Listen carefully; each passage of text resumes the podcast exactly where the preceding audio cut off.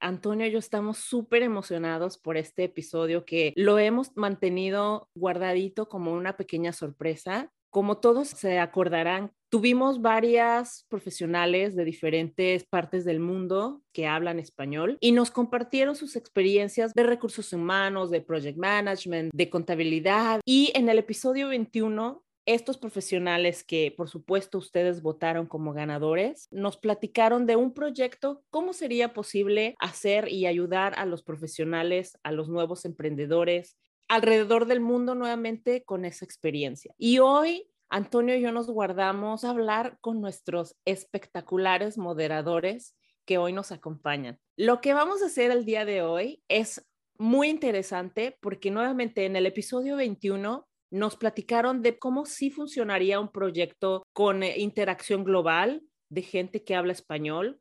Y una de las cosas que nos dejaron los profesionales del episodio 21, nos están informando que el futuro del ecosistema del emprendimiento hispanoparlante comienza en una incubadora de negocios digital con acompañamiento. Y hoy nuestros moderadores nos van a comentar cómo se ve ese proyecto, qué funcionaría, ¿qué no funcionaría? ¿Cómo sería posible hacer un proyecto de esta magnitud realidad? Voy a dejar aquí con ustedes a nuestros moderadores estrellas, Lupita Calabrese, Sara Mencía, Gabriel Seminario y Liliana Rizópolos. Gracias por estar con nosotros. Les cedo la palabra.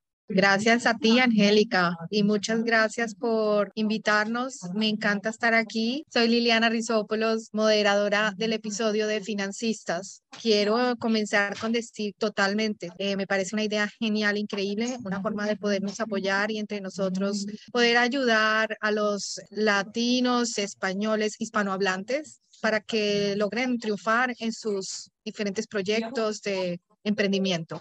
Hola, buenos días, buenas tardes, buenas noches. Yo soy Guadalupe Calabrese y también estoy de acuerdo que esto es súper viable y se me hace una idea muy increíble hacerla. Como decían en ese episodio, hay muchos negocios, hay muchas pequeñas empresas que no tienen los recursos para tener todo este tipo de conocimientos. Inclusive a veces el simple hecho de tener a alguien que ya ha pasado por esa etapa de emprendimiento y que te puede ir guiando y diciendo vas bien o no te preocupes, esto va a pasar o el otro. No solamente es el conocimiento en sí, sino la experiencia, el aprendizaje de lo que otros ya han pasado. Honestamente me hace una súper idea y más como hispanos, como latinos, hispanohablantes, que nos juntemos esa fuerza, digamos, y que podamos hacer algo de este tipo para promover más negocios, más emprendimiento, tomar más riesgos con experiencias. Eh, muy buenos días, buenas tardes, buenas noches a quienes nos escuchan.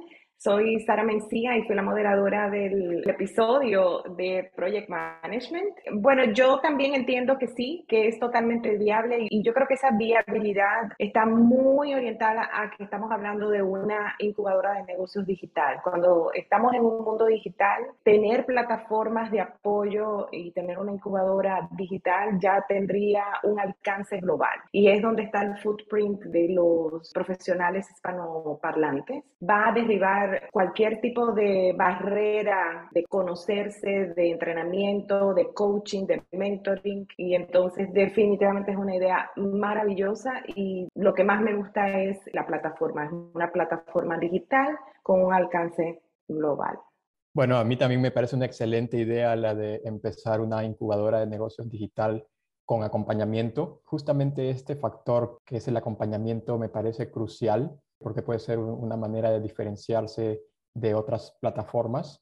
En este caso, creo que no solamente es importante educarse en diversos temas que tienen que ver con emprendimiento, sino también apoyarse mutuamente y no solamente a la hora de estudiar y aprender los conceptos, sino también a la hora de ponerlos en práctica. Creo que es importante ese factor de colaboración. Eh, mucho se habla de este término que se llama competencia, que justamente quiere decir una fusión entre colaboración y competencia. y es justamente de eso se trata, de, apoyarse unos a unos y de repente generar partnerships o diferentes proyectos conjuntos que son de beneficio de ambas y muchas partes.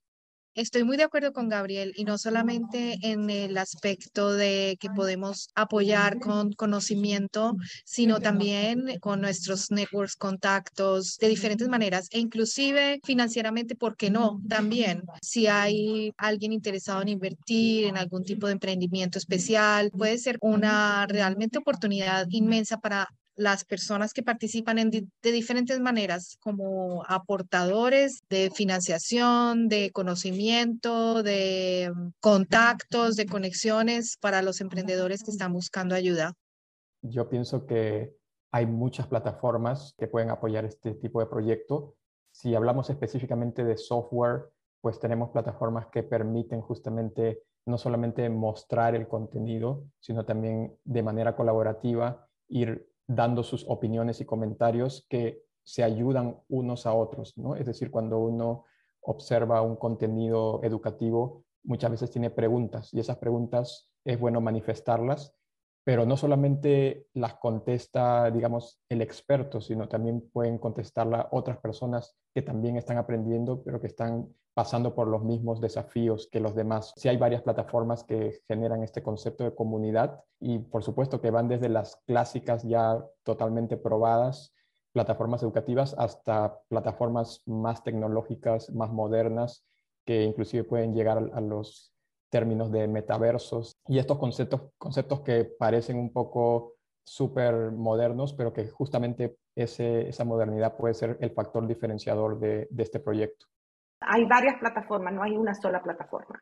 Entonces, ¿cómo podemos integrar todas esas plataformas? Por ejemplo, plataformas de entrenamiento, pero también las plataformas de crowdfunding, por ejemplo, ¿dónde, dónde pueden estar esos pools de recursos financieros? Hay plataformas pues de foros y de discusiones. Yo lo, lo visualizo más como algo integrativo, que tenga integrado diferentes plataformas que ya existen. No hay por qué crear la Coca-Cola, como dicen, sino hacer leverage de lo que ya existe.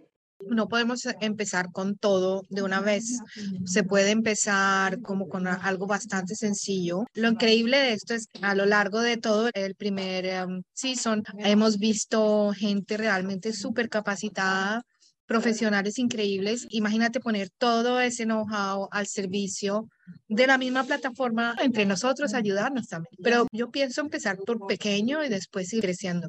Y creo que es importante que esta plataforma se mantenga, digamos, neutra de tal forma de que es la conexión lo que está haciendo, no está dando preferencias o no está haciendo el juicio de este va bien, este va mal, o sea, cada quien tiene su empresa, es más bien un recurso que cada emprendedor tiene para llevar su empresa hacia adelante. Totalmente de acuerdo con lo que dijo Lupita, y es que funcionaría como un dating site donde se encuentran los inversionistas, los emprendedores, proveedores de know-how dentro de la plataforma, todas las diferentes partes, y entra el emprendedor, presenta su empresa, dice necesito ayuda con esto, con financiamiento, necesito un inversionista, necesito ayuda con la parte de cómo funciona impuestos, cómo funciona, por ejemplo, si quiero abrir mi empresa en Estados Unidos o en Canadá o en España Alguien sabe y entonces ahí entramos las personas que podemos ayudar de alguna manera,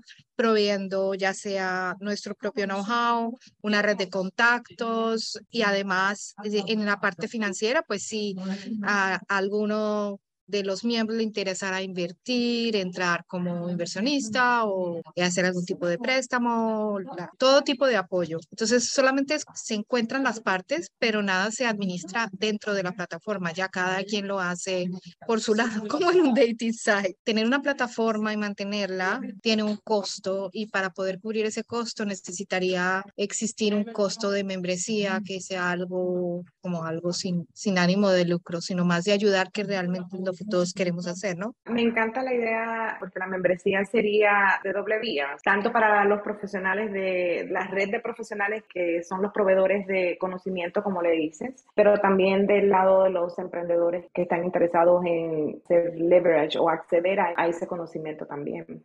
Y he escuchado varios comentarios de empresarios que sus empresas ya están por seguir al siguiente nivel, ¿no? Son todavía empresas pequeñas, medianas, que están en crecimiento y que de pronto ya la persona que, el empresario, el dueño, dice es que ya no sé el siguiente nivel, ¿no? Llevarlo al siguiente nivel tener un mentor, por un lado la empresa que dice, oye, yo necesito a alguien que me ayude y me guíe en este proceso, y por otro lado el mentor que dice, oh, no, ya mi empresa la puede llevar a ese nivel más alto y conectar esas dos cabezas y acompañarse, ¿no? Aquí viene el acompañamiento. Hay varias industrias que se podrían priorizar. La industria de los servicios profesionales, personales, estos son servicios basados en la experiencia. La mayoría de, personas, pues obviamente tienen una experiencia dado la trayectoria que han tenido en sus trabajos y educación. Y muchas personas quieren transmitir esa experiencia a otras personas, ya sea a través de educación como cursos o servicios. Estas personas requieren justamente un apoyo de emprendimiento para que puedan promocionar y poner en práctica ese objetivo emprendedor que ellos quieren plasmar? Pues yo en general pienso que no se necesita definir un tipo de industria porque podría ser limitante. La mayoría de los episodios que ha habido son como de profesionales en ámbitos que aplican a muchas industrias, como recursos humanos, financiamiento, liderazgo, todas estas cosas no importa realmente mucho qué industria es, sino importa más el tipo de ayuda porque cualquier emprendimiento necesita de todos esos piezas del rompecabezas para poder estructurar algo concreto.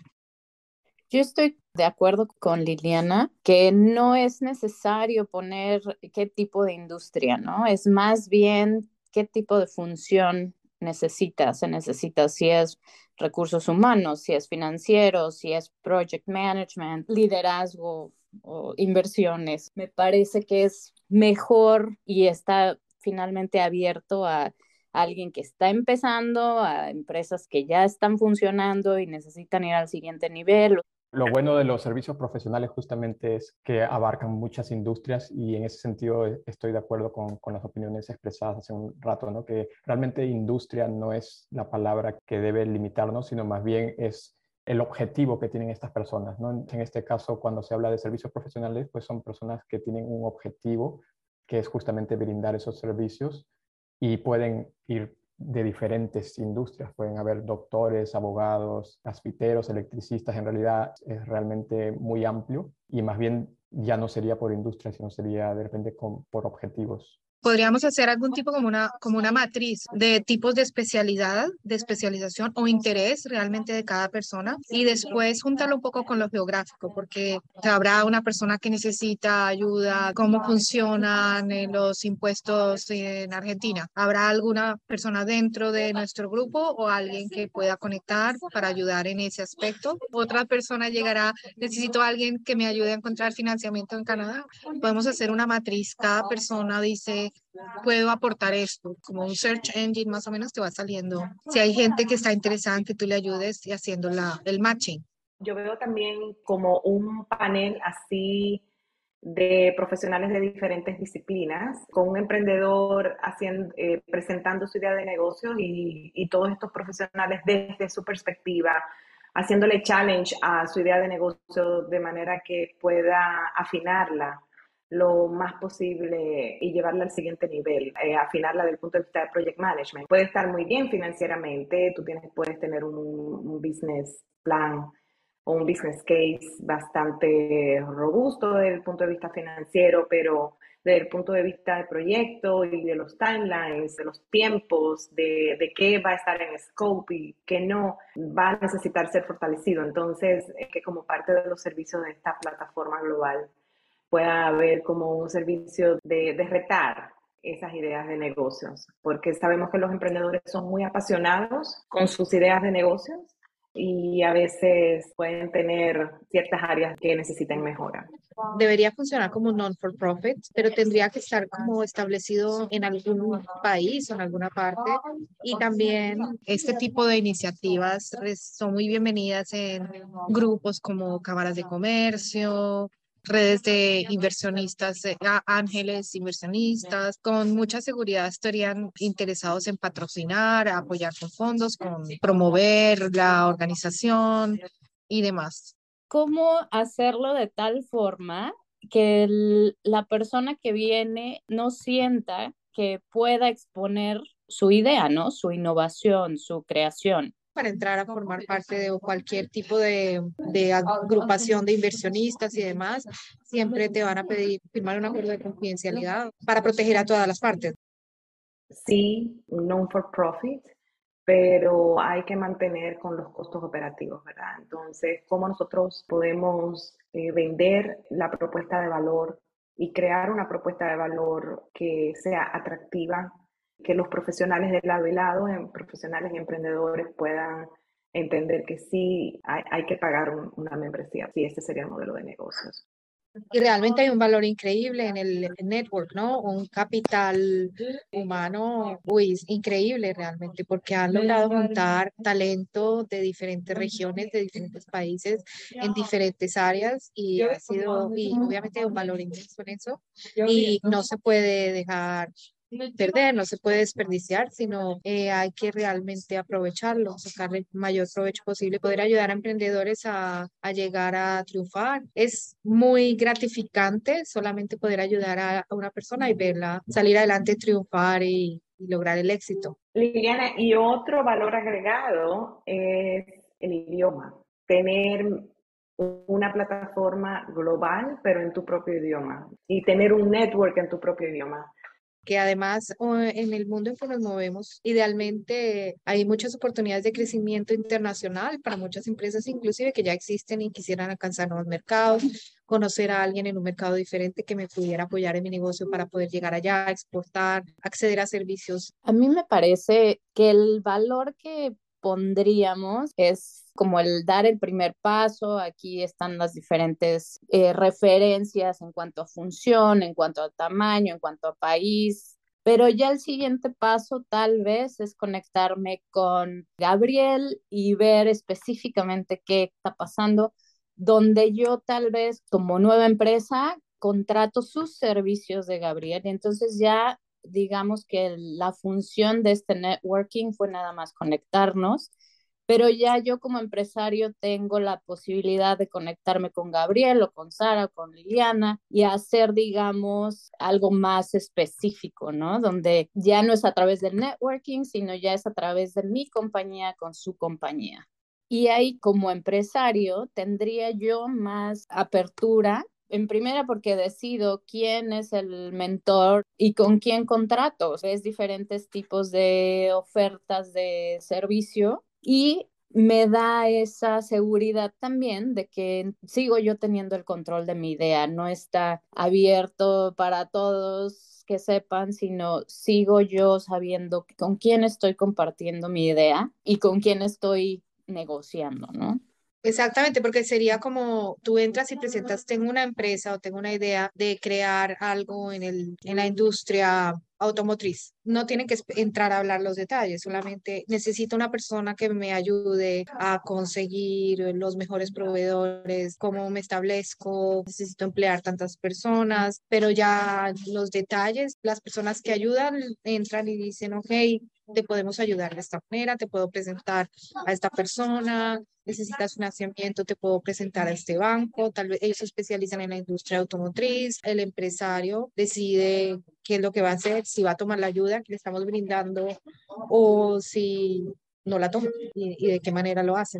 Me da mucho gusto ver a tantos profesionales bien capacitados y yo diría que inclusive con un factor muy importante que es ser bilingües, el hecho de poder ejercer su carrera en más de un idioma, eso le da justamente un factor de ventaja competitiva. Este tipo de proyectos apoyan bastante justamente a este desarrollo personal y profesional También puedo decir que mi episodio, después que terminó, estaba súper positivamente sorprendida del calibre de las personas que estaban ahí y de poder entender el potencial tan grande que podría llegar a tener esta iniciativa, porque entendí realmente que hay muchísimos, innumerables profesionales que hablan español, de los que no conocemos. A mí me inspira y me encanta conocer cada vez personas de mi comunidad. Ah, me encanta ver gente que ha logrado hacer cosas increíbles y súper gratamente sorprendida y inspirada.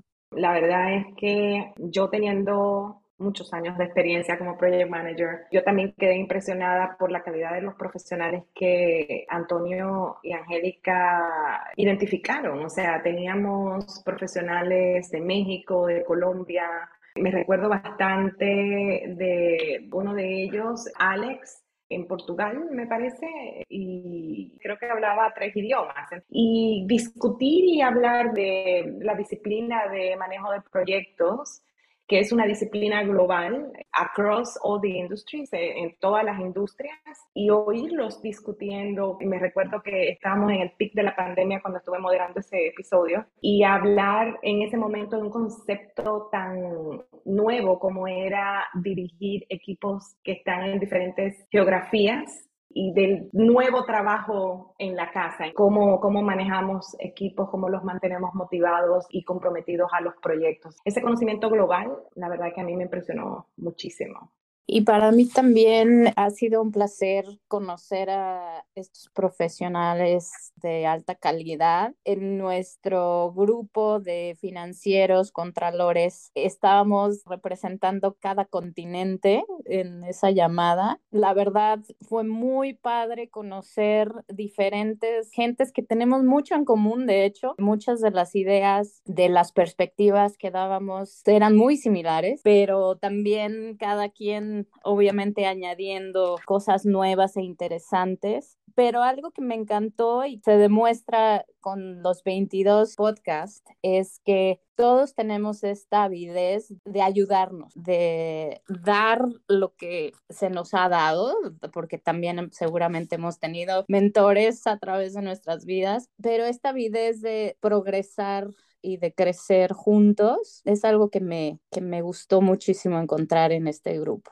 Y con eso, muchísimas gracias a todos y todas por participar en Great Professionals Hablan Español y en este episodio 22 ustedes son grandes líderes y son una representación de la gran calidad de profesionales que vienen de, los países hispanoparlantes que se han involucrado con otras comunidades en otros idiomas. Con eso digo, estoy sumamente contento, sumamente satisfecho. Sé que Angie también está sumamente contenta y sumamente satisfecha. Podemos decir que ya cerramos la temporada número uno y estamos preparados para la temporada número dos de Great Professionals Hablan Español, reconociendo la calidad profesional de aquellos profesionales que hablan español y el segundo idioma alrededor del mundo y que se quieren apoyar mutuamente. Muchas gracias a todos y a todas por participar y los esperamos en el siguiente episodio. Muchas gracias por escuchar otro episodio de Great Professionals Hablan Español. Te invitamos a visitar nuestra página web greatproshablan.com, nuestro grupo de LinkedIn Great Professionals Hablan Español y a escuchar nuestro podcast en todas las plataformas de podcast disponibles en tu región. Hasta la próxima.